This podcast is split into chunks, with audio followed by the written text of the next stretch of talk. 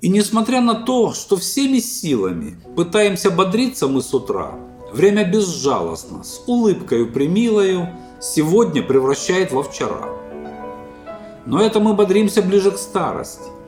А в молодости думаем, как сжечь минуты бесполезные, что тянутся так медленно до долгожданных встреч с друзьями, кабаками и любимыми.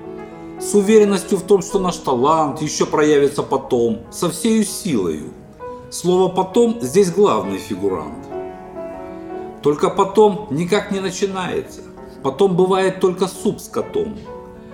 Но это только позже понимаем все.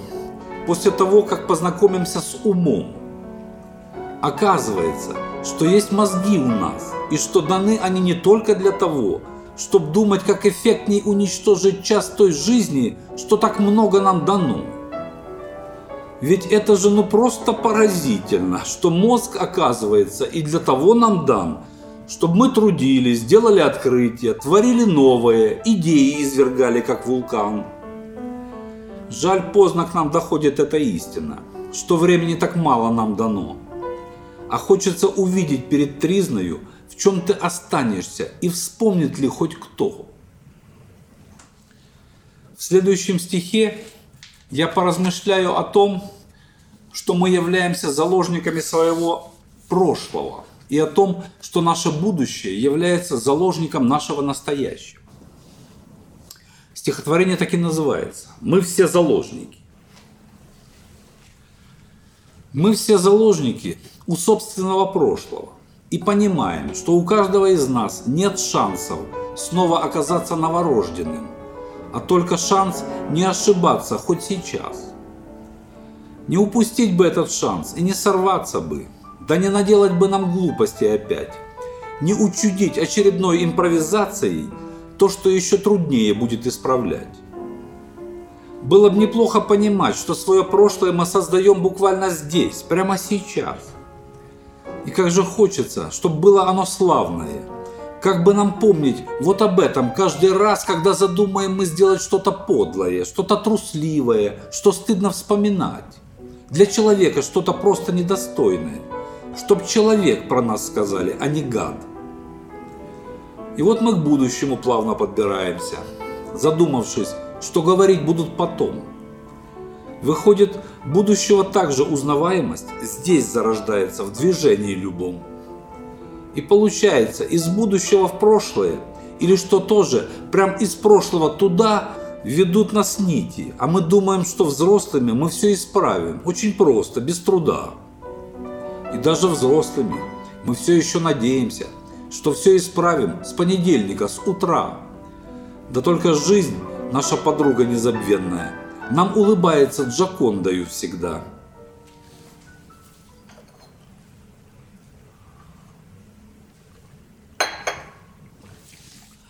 Следующем стихотворении я порассуждаю о разных звуках. Причем о тех звуках, которые не нравятся людям. А разным людям не нравятся разные звуки. Здесь все зависит от вкуса, возраста, воспитания, образования, взгляда на мир, на искусство и даже на соседей. И, конечно же, я расскажу о том звуке, который больше всего тревожит меня самого. Стихотворение называется «Слышал каждый».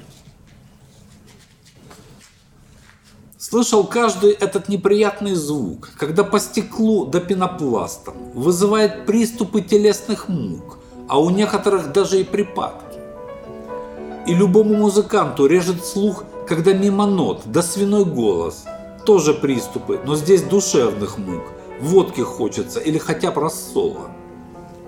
И, конечно, всем надоедает звук, когда каждый день соседи сверлят. Кажется, что в стенах там за много лет не осталось и живого места.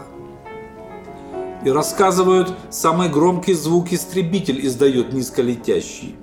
Вызывает в людях даже не испуг, панику у беззаботно спящих. Я задумался, какой же для меня самый неприятный звук и страшный.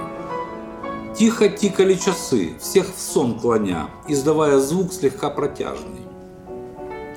Это очень злой и неприятный звук для того, кто очень поздно начал. Сон проходит моментально под их стук, как бы не прошла еще удача. Понял я, что это самый страшный звук для меня, ведь начал очень поздно.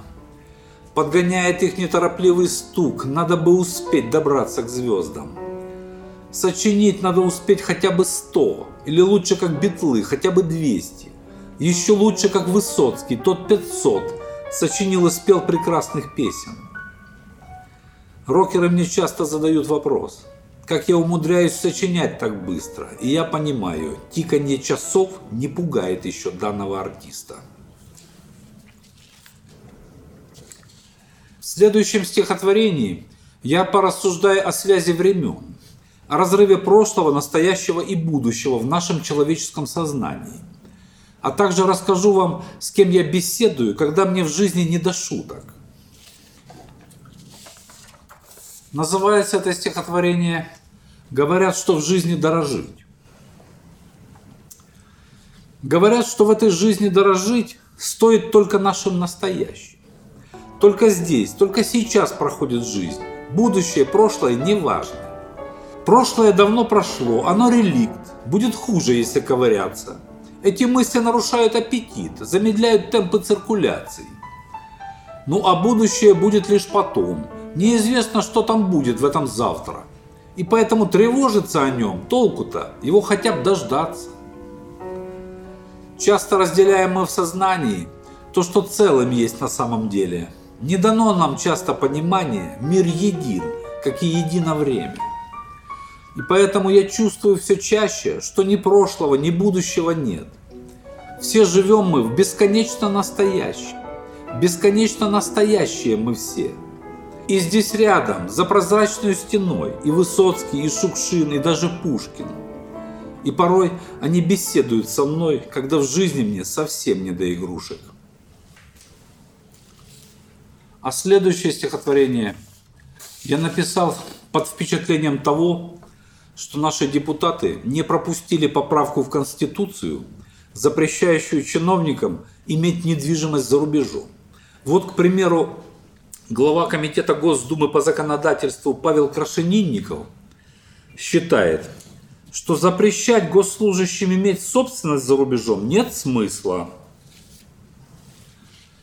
Можно сказать, что это стихотворение на злобу дня, но я все равно увяжу его со связью времен, с уроками прошлого, реалиями настоящего и предположениями о будущем.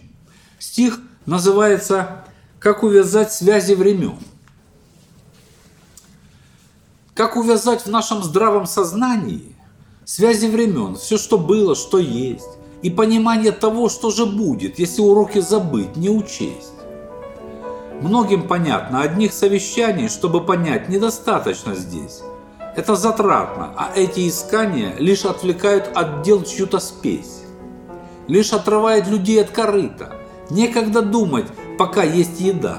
Крепче не станут клыки и копыта, если поймет человек, что куда. Звезды не станут крупнее на погонах, шире не станет большой кабинет, не увеличится счет за кордоном, слаще не станет щербет на обед. Ради чего эти все размышления? Все хорошо, богатеют друзья. Если бы слушали умников мнения, вряд ли бы вышли из грязи в князья. Где эти умники, что всех учили, как понимать надо связи времен? Сгнили в ГУЛАГе, исчезли в могилах, не помогли им Сократ и Зенон. Слышал не раз я подобные мнения из уст высоких чинов и погон. Думаю, быстро отвалят ребята на подготовленный аэродром. Не просто так не проходит поправка у депутатов в наш главный закон, не позволяющая всем чинушам иметь недвижимость за рубежом. Если им станет несимпатично, если в кормушках исчезнет еда, быстро исчезнут, и это логично. Нам же опять разгребать, как всегда. И, конечно, на закуску надо что-нибудь сказать про коронавирус. Без этого сейчас никуда. Это главный хедлайнер всех новостей и обсуждений во всех сетях, радиостанциях, телевизионных программах и анекдотах. Поэтому и я не могу ничего не сказать на эту тему. Стих называется «Опять мы не знаем, что делать». Опять мы не знаем, что делать, и даже спросить у кого – Какая-то новая нечисть меняет нам жизнь глубоко. Надеюсь, природа нас учит, чтоб стали слегка мы умней. Надеюсь, что это не люди, те часто намного страшней. Намного страшнее болезней, страшнее вулканов, камней, страшнее пожаров и смерчей, намного страшнее зверей. Кто может живьем сдирать кожу, иголки под ногти вгонять, выламывать руки и ноги, горящую ставить печать? Кто может живого в могилу, кто может сжигать на костре, кто может растягивать жилы, варить на несильном огне, кто может топить или вешать, распиливать ржавой пилой. Конечно же, все это люди, не звери, не кто-то иной. И это я вам перечислил лишь малую часть из того, чему научились земляне за годы жития своего. Ни звери к тому не способны, ни вирусы, ни катаклизм. Одни человекоподобные, а не какой-нибудь изм. Поэтому, если не люди придумали эту болезнь, то можно сказать повезло нам. Мы справимся с ней без проблем. К этому стиху имеется еще и постскриптум. Тревогу вызывает будущее мира, но хорошо, что нет пути назад. Ведь если впереди всего коронавирус, то в спину печи Бухенвальда нам глядят.